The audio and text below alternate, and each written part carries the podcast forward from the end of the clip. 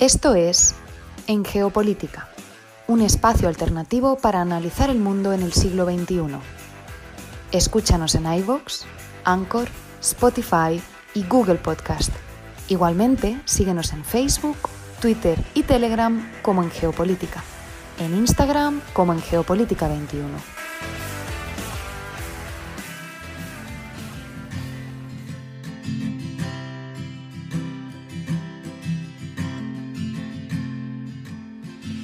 Inside the eye of your mind. Don't you know you might find a better place to play? You said that you'd never been, but all the things that you've seen will slowly fade away. Y con este cover de Don't Look Back in Anger, original de Oasis, abrimos el programa del día de hoy, domingo 21 de agosto de 2022. Iniciamos esta transmisión desde la ciudad de Bogotá. Los acompaña Fernando Galindo y les agradezco a todos los que nos sintonizan en América Latina, el Caribe y España a través de la plataforma radiolibre.cc. Igualmente, saludamos a quienes nos escuchan como podcast en estas y otras geografías en iBox, Anchor, Spotify, TuneIn, Apple Podcast y Google Podcast. Esto es En Geopolítica, un espacio alternativo para analizar el mundo en el siglo XXI. Bienvenidos.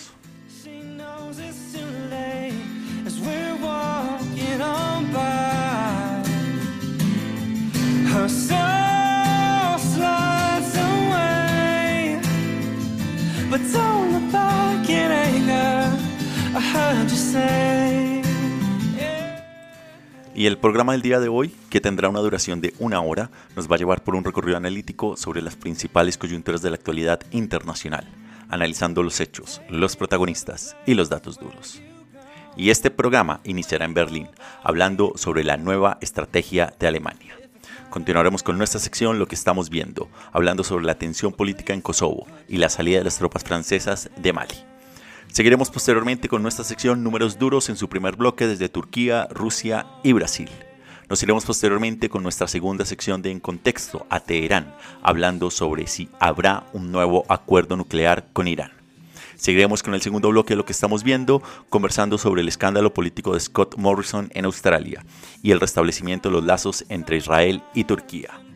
Seguiremos posteriormente con nuestro tercer bloque de En Contexto, hablando sobre Liz Chain para las elecciones presidenciales en los Estados Unidos del 2024. Y finalizaremos este programa con nuestra sección Números Duros en su segundo bloque desde Tailandia y Palestina. Como ven, un amplio e interesante recorrido alrededor del planeta. Preparémonos entonces para iniciar este programa desde Berlín hablando sobre la nueva estrategia alemana.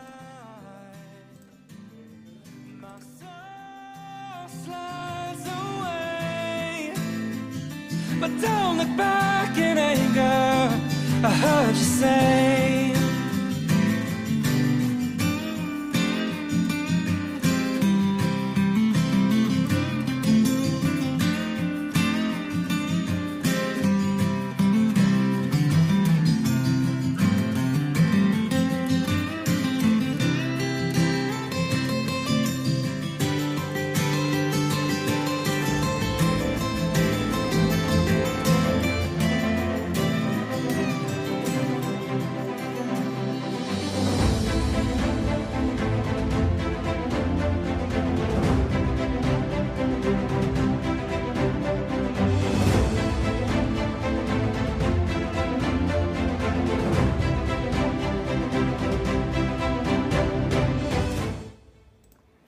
Contexto 1.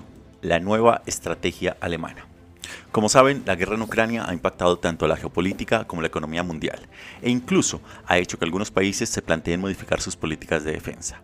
Entre ellos tenemos el ingreso de Suecia y Finlandia a la OTAN, algo que nadie contemplaba antes de febrero. Ha incrementado asimismo el nacionalismo ucraniano e incluso está llevando a que un peso pesado europeo, Alemania, se plantee una nueva estrategia militar y de defensa. Y es que el belicismo de Moscú puede ser un catalizador que convierta a Alemania en su propia pesadilla, un líder mucho más fuerte, audaz y decidido en una Europa más unida. Esta situación ha traído algo poco frecuente en la actual política interna alemana. Un consenso general sobre la necesidad de un cambio amplio y radical en la economía y en la seguridad del país. Y es que Alemania cuenta con una historia envidiable como la economía más fuerte de Europa, la política más estable y una ciudadanía altamente educada y trabajadora. Pero la dependencia de Alemania del combustible ruso económico ha quedado expuesta por la guerra en Ucrania. Los alemanes no solo son vulnerables a esta dependencia, sino que paradójicamente han estado financiando al Estado ruso precisamente al depender del gas de este país.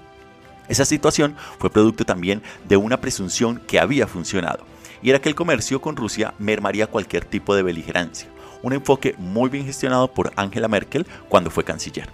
Aunque hubo voces internacionales que no les gustó este enfoque de la primera potencia de la Unión Europea, fue en general bien manejado. Sin embargo, la situación empezó a cambiar desde febrero pasado. Y es que Alemania optó por un enfoque economicista y de negocios a nivel internacional en las últimas tres décadas, algo que algunos analistas, habían, especialmente occidentales, habían cuestionado. Y es que su economía sigue dependiendo demasiado de la exportación de productos tradicionales, donde hay poco espacio para el crecimiento y dependen en cantidad del comercio con China, como fuente de suministros y mercados para sus productos. Pero a raíz de lo ocurrido, Ahora están haciendo una nueva suerte de política alemana.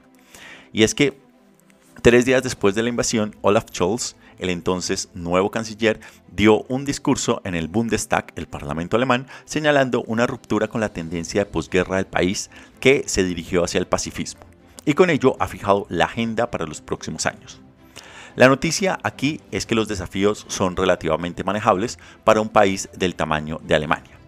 Al momento de la invasión, de la invasión rusa a Ucrania, Alemania dependía de Rusia en un 55% de su gas. Algunos advirtieron que los suministros se agotarían y las fábricas alemanas se verían obligadas a cerrar, así como las familias terminarían con un sin calefacción en sus cocinas. De hecho, aunque la participación de Rusia en el mercado del gas alemán se ha reducido a la mitad, las reservas de gas para el invierno se han acumulado a un ritmo relativamente normal. La industria alemana ha dicho que podría reducir incluso el uso un poco más de lo esperado. Ante los precios más altos y las campañas de conservación, los hogares tenderían a hacer lo mismo.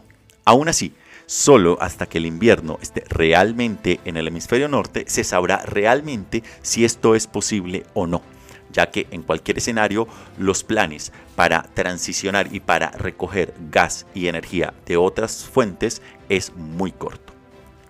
En la preparación, Alemania igual ha dado inicio o reiniciado centrales eléctricas de carbón que habían sido inactivas. Eh, también ha empezado a invertir en energías renovables y debería, y probablemente lo hará, extender la vida útil de tres plantas nucleares que habían sido programadas para cerrar.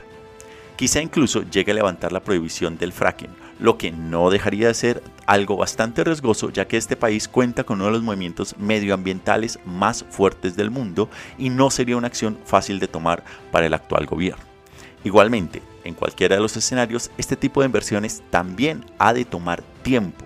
Y tiempo es lo poco que queda, ya que hay que pensar que el invierno va a empezar a sentirse en los próximos meses.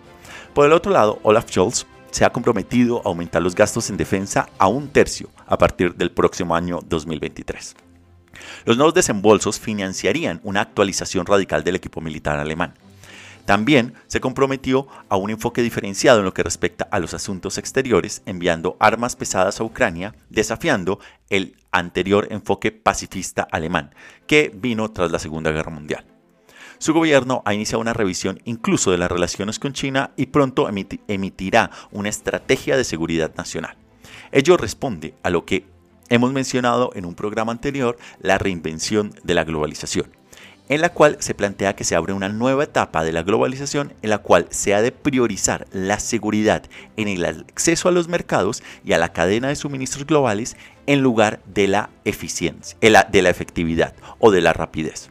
En otras palabras, evitar la dependencia de mercados que eventualmente puedan no ser seguros. Desde este punto de vista, los hidrocarburos rusos o el comercio con China entrarían en esa categoría. Pero volviendo a Alemania. Este cambio tendrá también un grave impacto en su política de transición energética, así como en el cumplimiento de sus metas nacionales para frenar el cambio climático. Los líderes empresariales y el gobierno de Scholz, en ese orden, parecen estar aplicando una lógica muy alemana, es decir, bastante pragmática. Para ello, las reglas de inmigración se están modificando para atraer más trabajadores calificados al país. Alemania también está mucho más abierta al gasto público interno, no solo en casa, sino también al interior de la Unión Europea. Sus sólidas relaciones con Europa son otra ventaja y el resultado de décadas de trabajar con sus aliados, incluidos los norteamericanos. En el futuro, a medida que las empresas busquen formas de hacer que sus cadenas de suministro sean más sólidas, Alemania seguiría, seguirá siendo un lugar muy atractivo para invertir y hacer negocios. Pero el, el panorama todavía ha de ser bastante desafiante para este país. Una segunda administración de Donald Trump podría desestabilizar muchas de las relaciones en cuestiones de defensa, teniendo en cuenta que a los alemanes no les gusta para nada la inestabilidad y menos la imprevisibilidad de ninguno de sus socios y eso es precisamente lo que representa un posible Donald Trump 2.0. En ese contexto, Alemania se enfrentaría entonces a una situación mucho más acuciante en lo que respecta al desafío de seguridad, por lo menos en Europa. Aumentar el gasto público en ese orden vendría a ser solo el primer paso en una revisión radical de su estrategia militar. Pero aquí hay que recordar que Alemania ha puesto de manera muy sabia y consistente a Europa en el centro de sus preocupaciones. Pero frente a los desafíos políticos de la Unión Europea, como lo son, por ejemplo, Polonia, Hungría y potencialmente un nuevo gobierno de derecha en Italia, Alemania tiene que jugar un papel vital para mantener unido precisamente el proyecto europeo. En esto y en asuntos como el mercado único más profundo, el canciller Olaf Scholz deberá entonces levantarse del asiento y sentarse precisamente más al frente, tomar el liderazgo. En resumen, algunos analistas comentan que el mayor peligro es que este momento se pierda y Alemania vuelva a caer en la cautela y pierda el impulso ya que estamos hablando del corazón económico de la Unión Europea. Y un cambio integral lleva a su vez años, y Olaf Scholz no es especialmente un líder popular. No tanto porque no sea un líder, sino no tiene el carisma para liderar el proyecto. O por lo menos no lo ha demostrado de momento. Ucrania, en ese orden, sería una prueba temprana al temple de Alemania o del canciller alemán. Aunque la postura de Scholz contra Putin aún convence a la mayoría de los alemanes, el apoyo se ha ido debilitando y el costo de la guerra aún no ha llegado realmente a las facturas de calefacción. El verdadero barómetro que medirá cómo están los ánimos alemanes de aquí al invierno. Ello podría tener un gran impacto, que todavía desconocemos ya que la guerra en Ucrania podría terminar convirtiéndose en un conflicto sobre el futuro del continente. Y en consecuencia, también se podría terminar convirtiendo en una oportunidad para que Alemania recupere su lugar en el corazón de Europa. Pero en cualquier escenario, estamos todavía precipitándonos. Como dice la famosa serie de televisión, el invierno se acerca y cuando esté aquí el invierno se sabrá efectivamente cómo está el pulso y nunca mejor dicho, la temperatura en Europa y puntualmente en Alemania.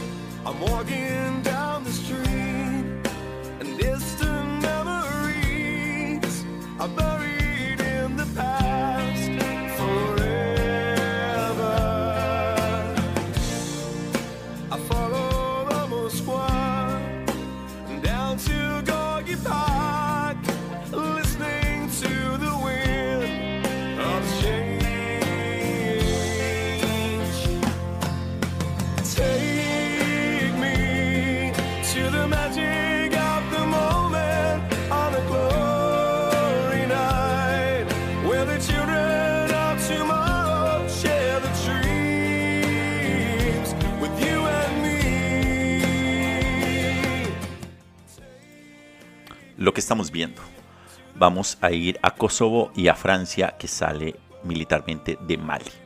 Y es que, vámonos, iniciamos en Kosovo. Y es que la OTAN intenta calmar algunas de las tensiones en los Balcanes. Y es que el secretario general de la Organización del Tratado del Atlántico Norte, Jens Stoltenberg, se reunió el miércoles por separado con el presidente de Serbia, Aleksandar Vucic, y eh, con el primer ministro Kosovo, Albin Kurti para mantener las conversaciones con la Unión Europea y tratar de evitar un nuevo conflicto en los Balcanes.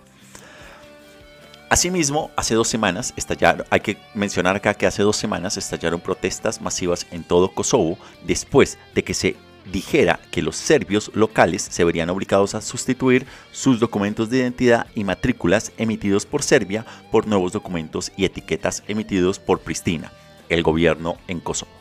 La aplicación de la ley se retrasó un mes, pero el anuncio ya había disparado las tensiones en Kosovo, que declaró su independencia de Serbia precisamente en el año 2010, 2008, tras una sangrienta guerra a finales de la década de los 90, la famosa Guerra de los Balcanes.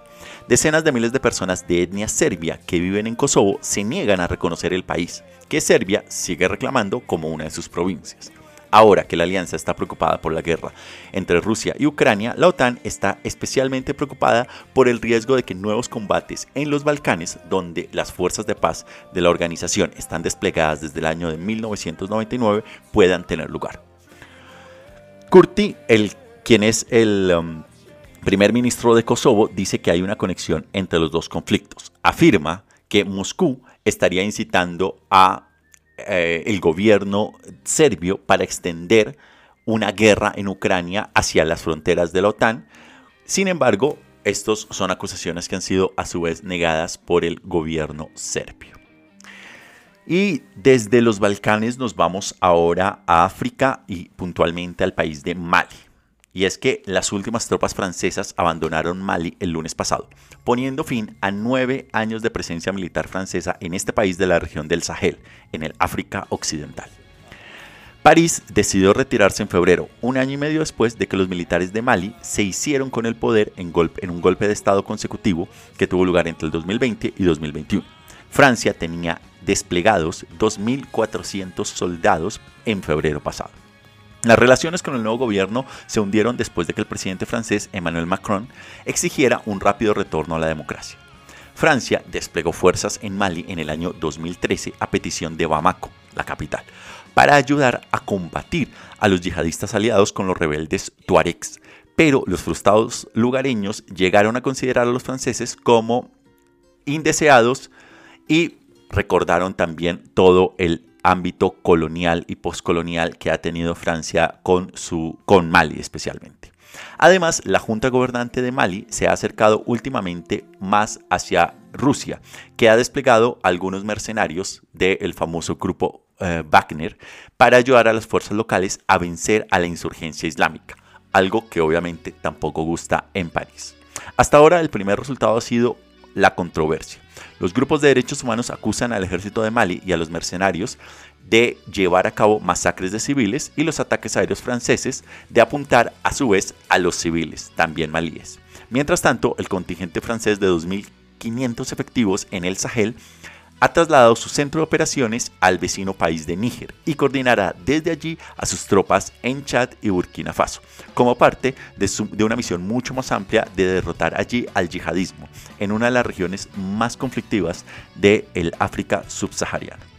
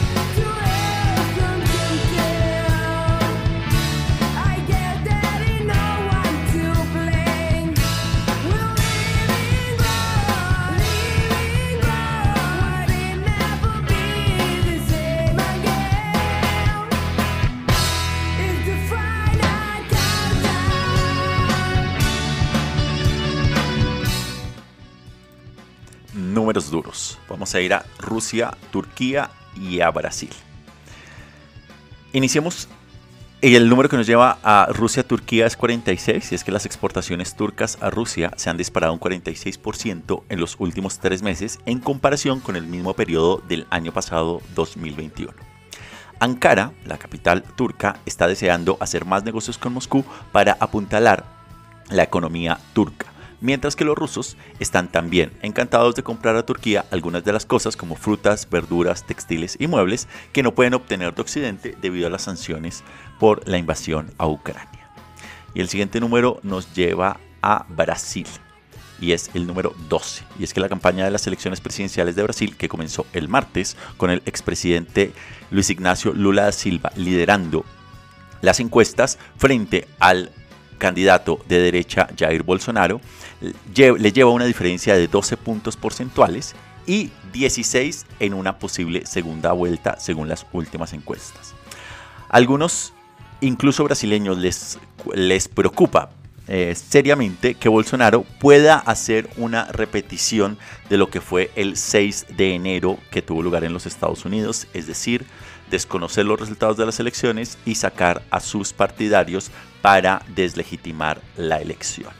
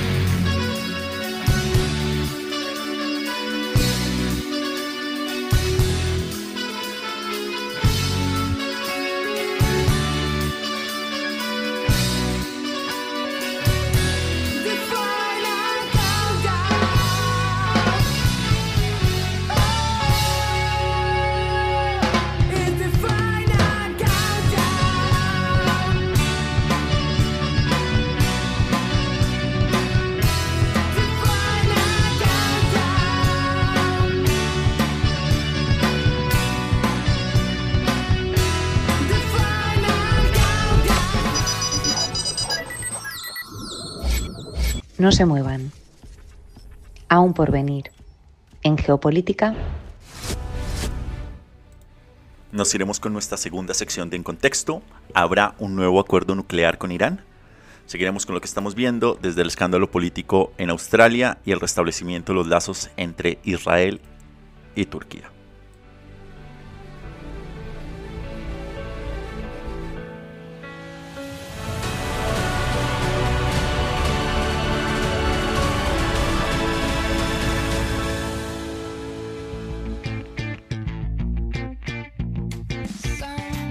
Esto es En Geopolítica, un espacio alternativo para analizar el mundo en el siglo XXI. Escúchanos en iVoox, Anchor, Spotify y Google Podcast. Igualmente síguenos en Facebook, Twitter y Telegram como En Geopolítica y en Instagram como En Geopolítica 21.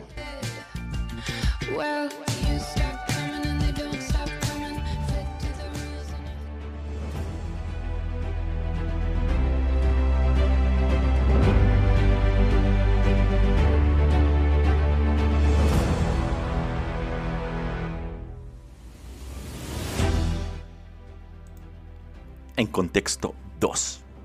¿Habrá un nuevo acuerdo nuclear con Irán? Ha sido difícil seguir la pista de los últimos acontecimientos en torno a las conversaciones nucleares con Irán en los últimos meses. La mayoría de las veces las conversaciones, que se reanudaron en abril de 2021, han parecido estar al borde del colapso, aunque recientemente han habido indicios de un posible avance. Esta semana, el negociador nuclear de Irán dijo que un acuerdo con los europeos y los estadounidenses estaría más cerca que nunca, pero ya hemos escuchado esto previamente. La pregunta indudablemente es si esta vez será diferente. Lo primero que hay que hacer es recordar qué es el acuerdo nuclear con Irán.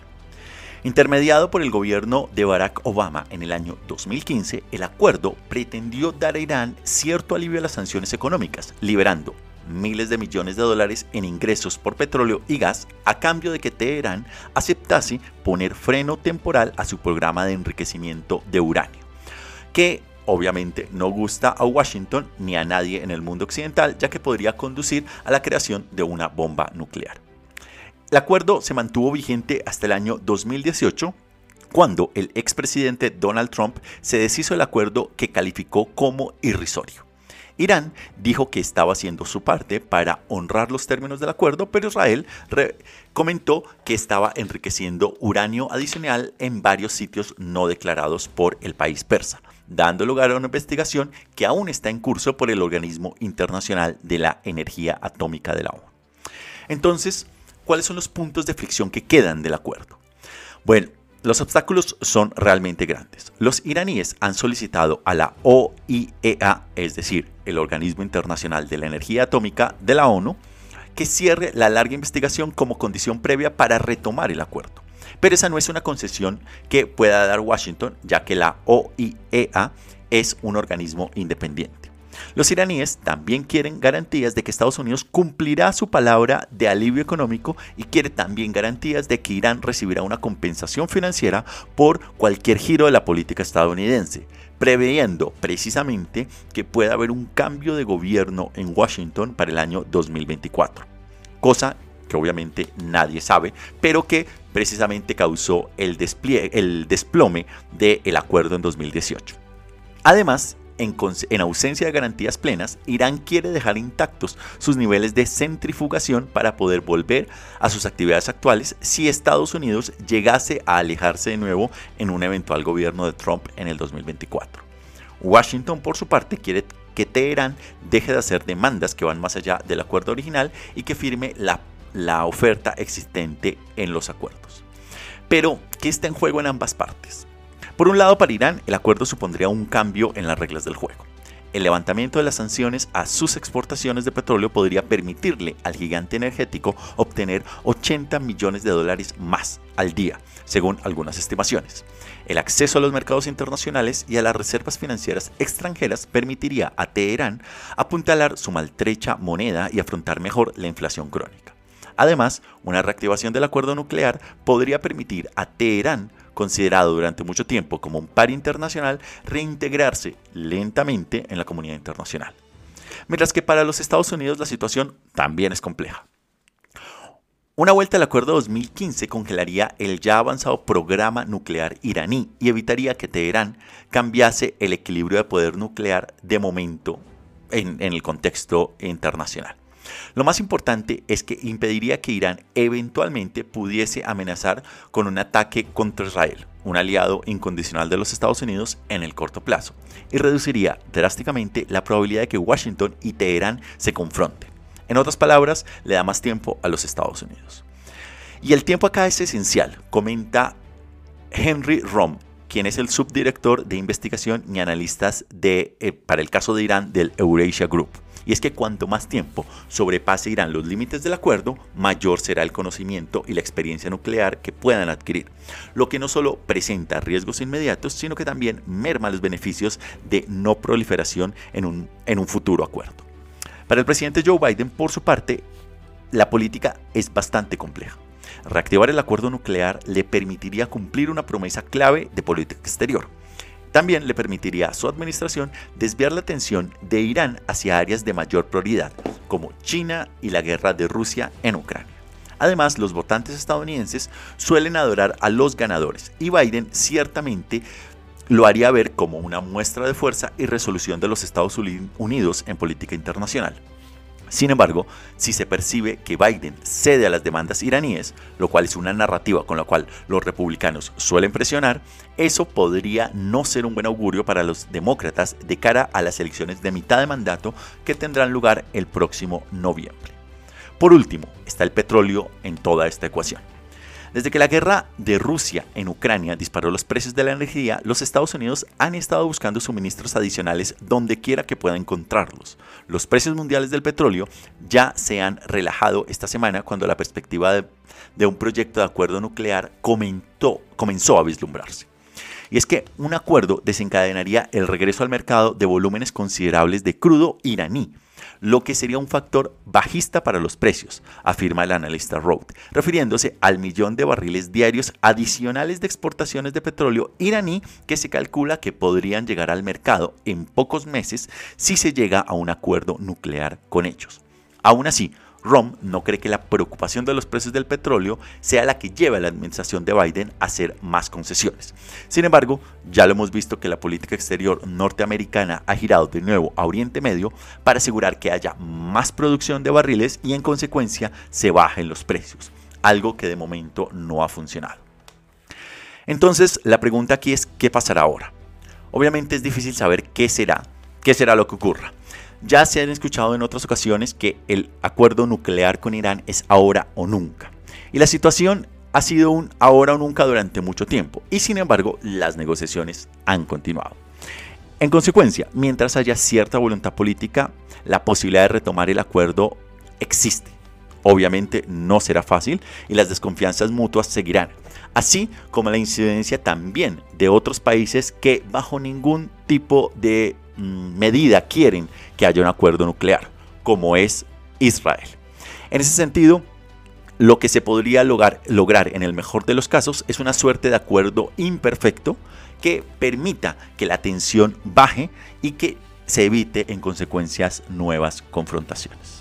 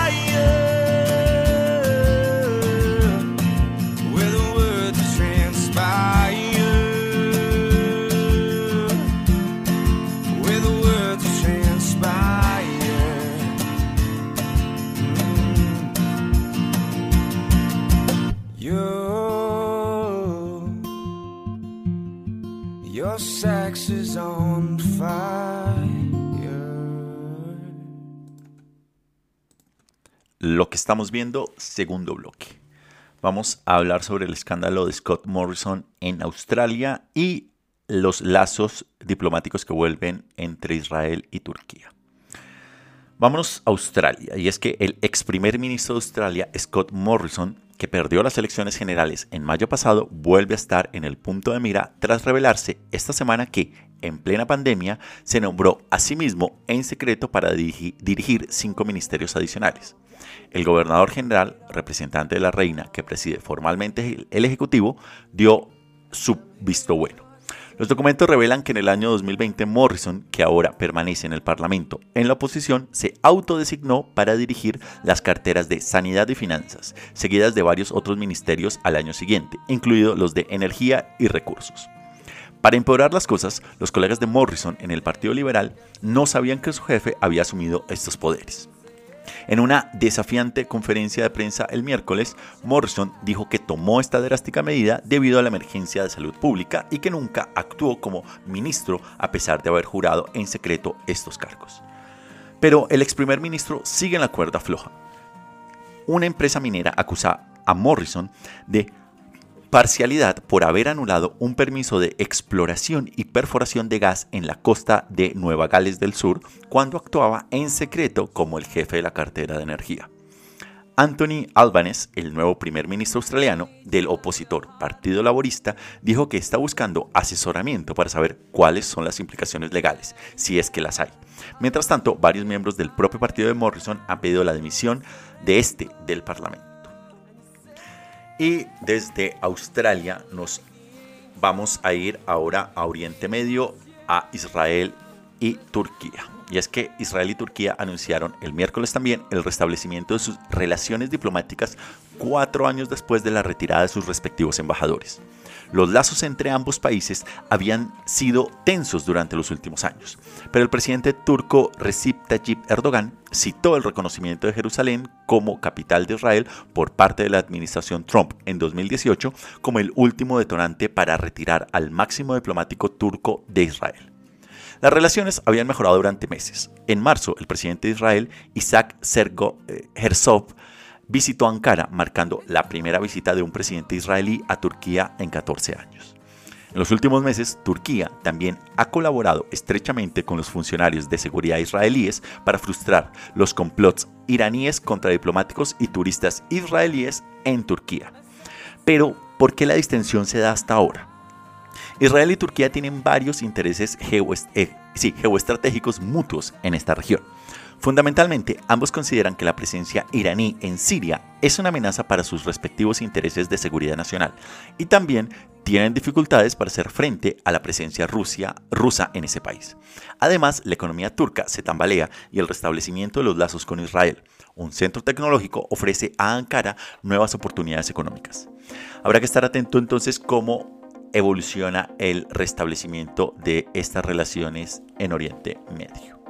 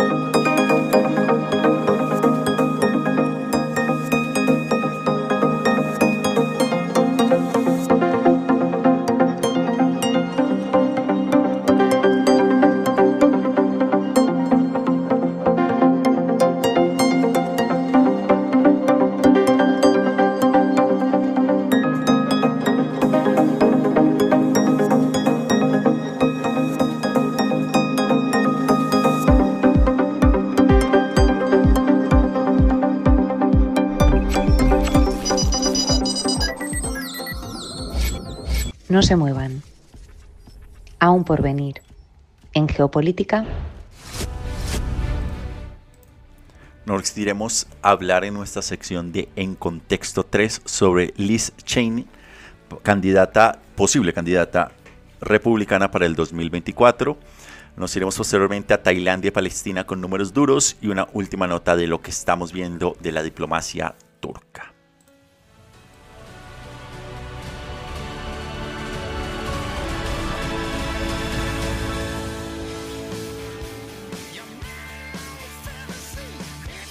Esto es En Geopolítica, un espacio alternativo para analizar el mundo en el siglo XXI.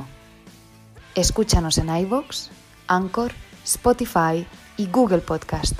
Igualmente, síguenos en Facebook, Twitter y Telegram como en Geopolítica, en Instagram como en Geopolítica 21.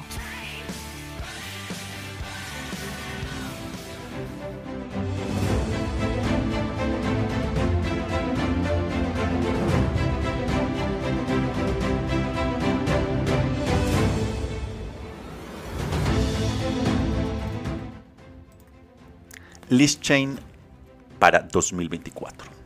Es que la congresista Liz Chain ha dicho que nunca ha habido una mayor traición de un presidente de los Estados Unidos a su cargo y a su juramento a la Constitución que el intento de Donald Trump de anular los resultados de las elecciones presidenciales estadounidenses del 2020. Y los resultados electorales recientes han jugado en su contra, pues el Partido Republicano está cada vez más controlado precisamente por Donald Trump es que la derrota de Cheney en las elecciones primarias republicanas de esta semana para el único escaño de Wyoming en la Cámara de Representantes fue noticia por dos grandes razones. En primer lugar, cerró el libro de la gira por el impeachment de Donald Trump es decir, de los 10 congresistas del Partido Republicano que votaron a favor del impeachment de Trump, cuatro fueron derrotados para la reelección por aspirantes apoyados por Donald Trump. Cuatro anunciaron su retiro y solo dos sobrevivieron. En otras palabras, el control de Trump sobre el Partido Republicano es cada vez mayor. En segundo lugar, abre el siguiente capítulo de la cada vez más interesante carrera política de Liz Cheney. Tras la derrota de Cheney por 37 puntos antes, ante un rival apoyado por Donald Trump, el expresidente dijo que había relegado a Cheney al olvido político. Sin embargo, ella tiene otras ideas en mente. A las pocas horas de su aplastante derrota, convirtió su campaña para la Cámara de Representantes, llamada Liz Cheney para Wyoming, en un comité de liderazgo. ¿Cuál es su objetivo?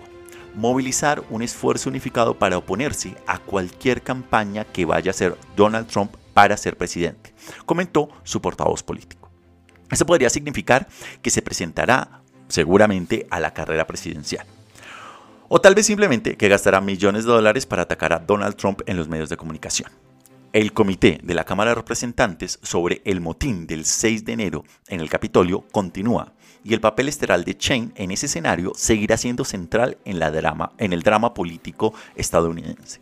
Pero esa historia no puede reducirse solamente a una cuestión de si es lo suficientemente fuerte políticamente para desbancar a Donald Trump, a que está al mando del Partido Republicano.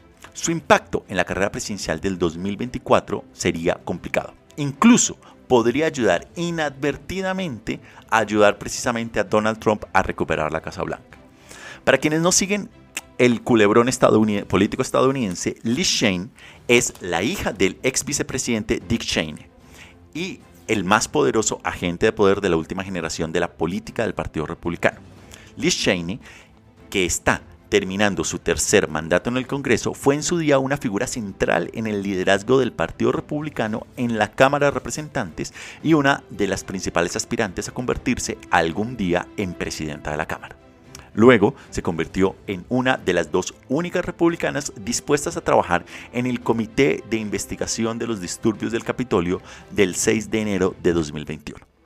La oposición a Donald Trump acabó con su posición de liderazgo en la Cámara y ahora le ha costado a Dick Cheney su escaño en el Congreso. El alto perfil de Liz Cheney y los millones que puede recaudar para frustrar el intento de Trump de recuperar la Casa Blanca le dan ahora tres opciones iniciales. En primer lugar, podría presentarse a la candidatura del Partido Republicano a la presidencia. Si Trump se presenta, como se espera, Cheney no tendría prácticamente ninguna oportunidad de ganarle. Una encuesta reciente mostraba que solo el 14% de los republicanos tenían una opinión favorable de ella frente a dos tercios que la tienen en opinión desfavorable. Sin embargo, podría ganar suficiente apoyo temprano para reclamar un lugar en el escenario del debate y atacar directamente al expresidente con argumentos poderosos que los votantes conservadores pueden no haber escuchado en los medios de comunicación conservadores de la televisión estadounidense. Incluso si no puede derrotarlo, podría debilitar a Trump lo suficiente como para que otros candidatos liberados de la carga de atacar a Trump pudiesen hacer, pudiesen vencerlos. Pero los pocos votos que probablemente ganaría subrayarían la inutilidad de su campaña y podría terminar dividiendo el voto anti-Trump en beneficio precisamente de Donald Trump y haciendo que otros candidatos parezcan débiles por no luchar como ella. En segundo lugar, podría presentarse a la presidencia como independiente dirigiendo su mensaje y su dinero a unos cuantos distritos muy disputados dentro de unos cuantos estados decisivos, para intentar costarle a Donald Trump unas elecciones muy reñidas. Sin embargo, no hay garantía de que no obtenga más votos de los votantes independientes contrarios a Trump que de otro modo apoyarían al presidente Biden o a otro, a otro demócrata en lugar de a Trump. Y en tercer lugar, podría limitar su papel al de los medios de comunicación al dirigir un mensaje anti-Trump a los votantes indecisos en los estados indecisos sin presentarse necesariamente como una candidata para socavar la, la política y la presencia de Donald Trump sin robarle, digamos, votos a su oponente. El resultado final es que no hay ningún precedente histórico útil aquí que nos sirva de referencia. Y es que no ha habido ningún candidato presidencial famoso y bien financiado cuyo único propósito declarado fuese impedir que otro candidato ganara como tantas otras cosas en la era de Trump de la política estadounidense, no se sabe exactamente lo que podría pasar hasta que empiece a suceder. En este caso, Liz Shane, la hija de un padre político con poder y una madre historiadora, tampoco lo sabe muy bien. Sin embargo, la carrera presidencial en los Estados Unidos, que si bien es para el año 2024, ya empieza a tener grandes luces precisamente en las elecciones de mitad de término que tendrán lugar en el próximo noviembre.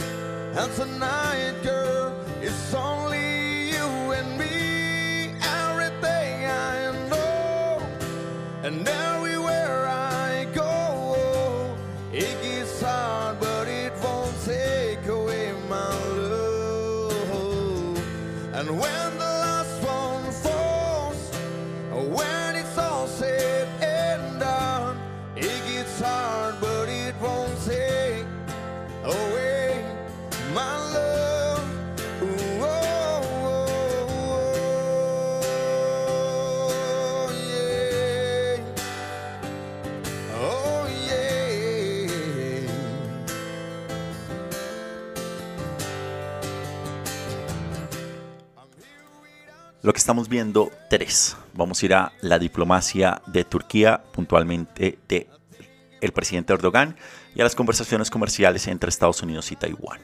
Iniciamos en Turquía, y es que Recep Tayyip Erdogan ha estado bastante ocupado esta semana. El jueves voló para, voló a Ucrania para reunirse con el presidente de este país, Volodymyr Zelensky, y con el secretario general de la Organización de las Naciones Unidas, Antonio Guterres, que, el cual es la primera visita del presidente turco a Ucrania desde que comenzó la guerra hace seis meses. Erdogan ha tratado de posicionarse como un estadista mayor y mediador entre Kiev y Moscú. Prometió a su vez ayudar a reconstruir la infraestructura ucraniana apenas unas semanas después de negociar un acuerdo con Rusia para reanudar las exportaciones de grano mundial por el Mar Negro y solventar la crisis mundial. El trío también discutió los esfuerzos para asegurar una planta de energía nuclear disputada en el sur de Ucrania. Esto ocurre una semana después de que Erdogan mantuviera también un cara a cara con Vladimir Putin en Sochi, Rusia, donde se comprometieron a impulsar la cooperación energética. Además, el viaje de Erdogan a Ucrania se produjo justo un día después de que Ankara anunciara el restablecimiento de sus relaciones diplomáticas con Israel, como lo mencionábamos. De hecho, Erdogan busca obtener victorias donde quiera que pueda, mientras intenta a su vez tratar de desviar un poco la atención de los problemas económicos que tiene Turquía. Y es que en una medida que hizo temblar a muchos economistas, el Banco Central de Turquía redujo aún más los tipos de interés hasta el 13%, a pesar de que la inflación ha superado ya el 80%. Y en ese orden nos vamos ahora a China, a las relaciones entre Taiwán y los Estados Unidos. Y es que Estados Unidos y Taiwán, que mantendrán precisamente conversaciones comerciales formales en eh, las próximas semanas, según ha anunciado Washington, dos semanas después del controvertido viaje de la presidenta de la Cámara de Representantes de los Estados Unidos, Nancy Pelosi, a la isla, que provocó la reacción de China. Los detalles de momento son vagos, pero las conversaciones se centrarían en principio en impulsar el comercio digital y agrícola, las normas anticorrupción y otra serie de asuntos no mencionados. Taiwán vendió en el año 2021 bienes por valor de casi 66 mil millones de dólares a los Estados Unidos, que es el segundo mayor mercado de Taipei después precisamente de China. Pero la isla depende mucho más del comercio con el continente, que junto con Hong Kong representan más del 40% de las exportaciones taiwanesas. Estados Unidos, por su parte, está muy interesado en estrechar los lazos económicos con Taiwán, ya que trata de ampliar su influencia en la región de Asia-Pacífico. Además, Washington está muy interesado en una cosa que Taiwán fabrica, que son los famosos semiconductores. Aunque la ley de los semiconductores o chips firmada recientemente por el presidente de los eh, Estados Unidos Joe Biden pretende impulsar la fabricación nacional de esta tecnología, los Estados Unidos seguirán necesitando muchos semiconductores de fabricación taiwanesa en el corto plazo. China, por su parte, ha criticado las conversaciones advirtiendo a los Estados Unidos que no debe socavar los intereses fundamentales de Pekín. Aunque los Estados Unidos mantiene los lazos sólidos con Taiwán, no reconoce formalmente su independencia del continente.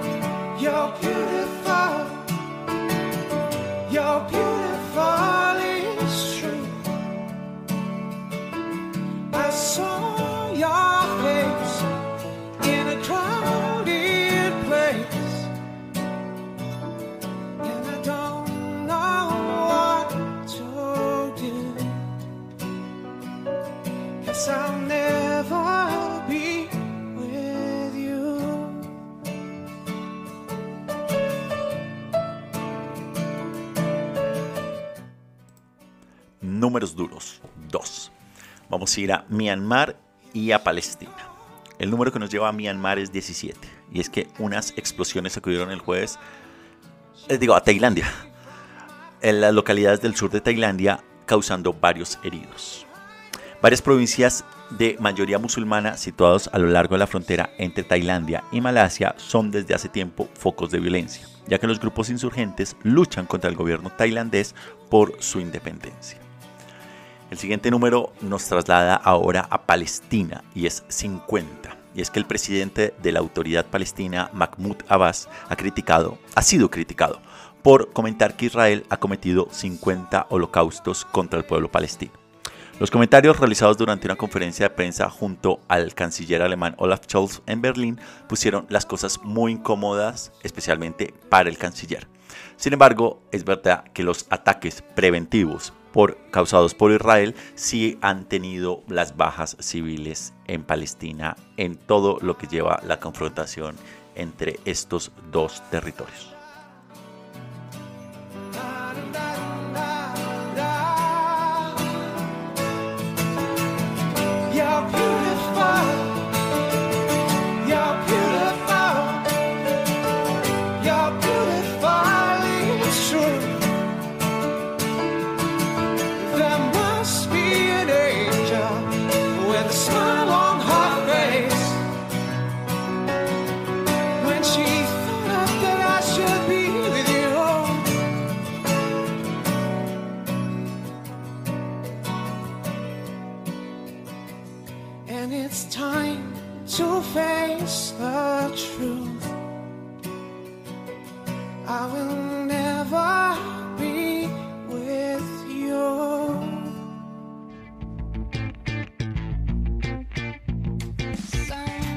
Esto es En Geopolítica, un espacio alternativo para analizar el mundo en el siglo XXI.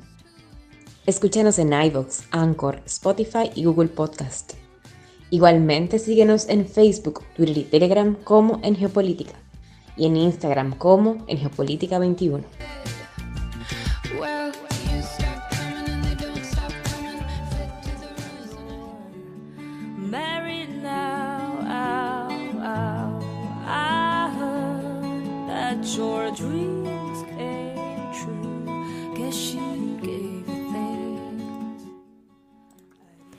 Y de esta manera llegamos al final del programa del día de hoy.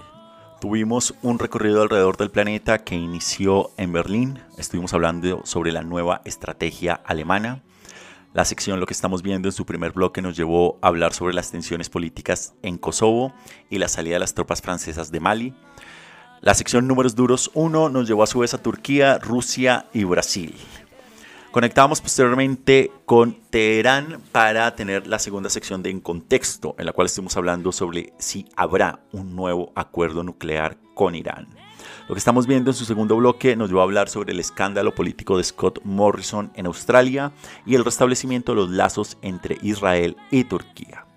Continuamos posteriormente con Destino Washington para hablar en nuestra sección de En Contexto 3 sobre Liz Cheney, para el año 2024 y las posibles estrategias que podría utilizar esta, esta política que es parte del Partido Republicano, pero que está en contra de Donald Trump. Sigamos posteriormente con el tercer bloque de lo que estamos viendo, hablando sobre la diplomacia de Turquía, especialmente del presidente Erdogan, y luego los contactos que, va que ha tenido Estados Unidos con Taiwán para posibles y cercanas negociaciones comerciales. Y finalizamos este recorrido alrededor del planeta con números duros en su segundo bloque desde Tailandia y Palestina. Les agradezco a todos ustedes por su sintonía y por escucharnos a modo podcast en diferentes lugares del planeta. Les invitamos a que si no lo están, se suscriban gratis en cualquiera de las plataformas. Como saben, iBox, Anchor, Spotify, TuneIn, Apple Podcast y Google Podcast. Asimismo, que nos sigan en nuestras redes sociales, nos encuentran en Facebook, en Twitter, Telegram e Instagram. Y también los invitamos a que nos, visiten en nuestra página web en geopolítica.com. Si desean contactarnos asimismo y dejarnos algún mensaje, comentario, sugerencia o saludo, pueden hacerlo a nuestro email en geopolítica.podcast.gmail.com. Igualmente, si les gusta el programa y quieren apoyarnos, les invitamos a que nos dejen sus likes o comentarios y a que lo compartan en sus redes para así seguir llegando a más personas. Yo me despido aquí, los acompañó Fernando Galindo desde la ciudad de Bogotá. Les deseo un feliz resto de semana y nos encontramos en la siguiente emisión. Hasta la próxima.